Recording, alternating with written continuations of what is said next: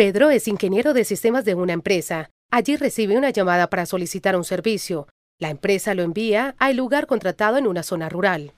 Aló, buenos días, le habla Pedro. Buen día, amigo. Requiere un servicio de reparación para un sistema de seguridad. Está ubicado en la vereda Parales, cerca de la ciudad. Claro, sí, señor. Deme la dirección e iremos hasta allá.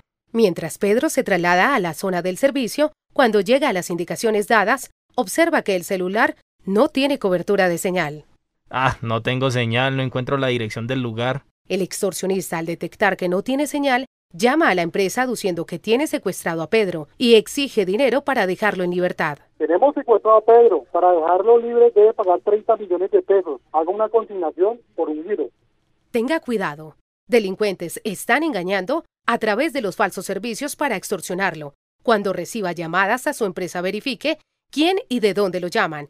Recuerde, Comuníquese al Gaula de la Policía Nacional a través de la línea 165 y denuncie. Absoluta reserva. Yo no pago, yo denuncio. Síganos arroba Gaula Policía en Twitter e Instagram. Garantizamos el valor de la libertad.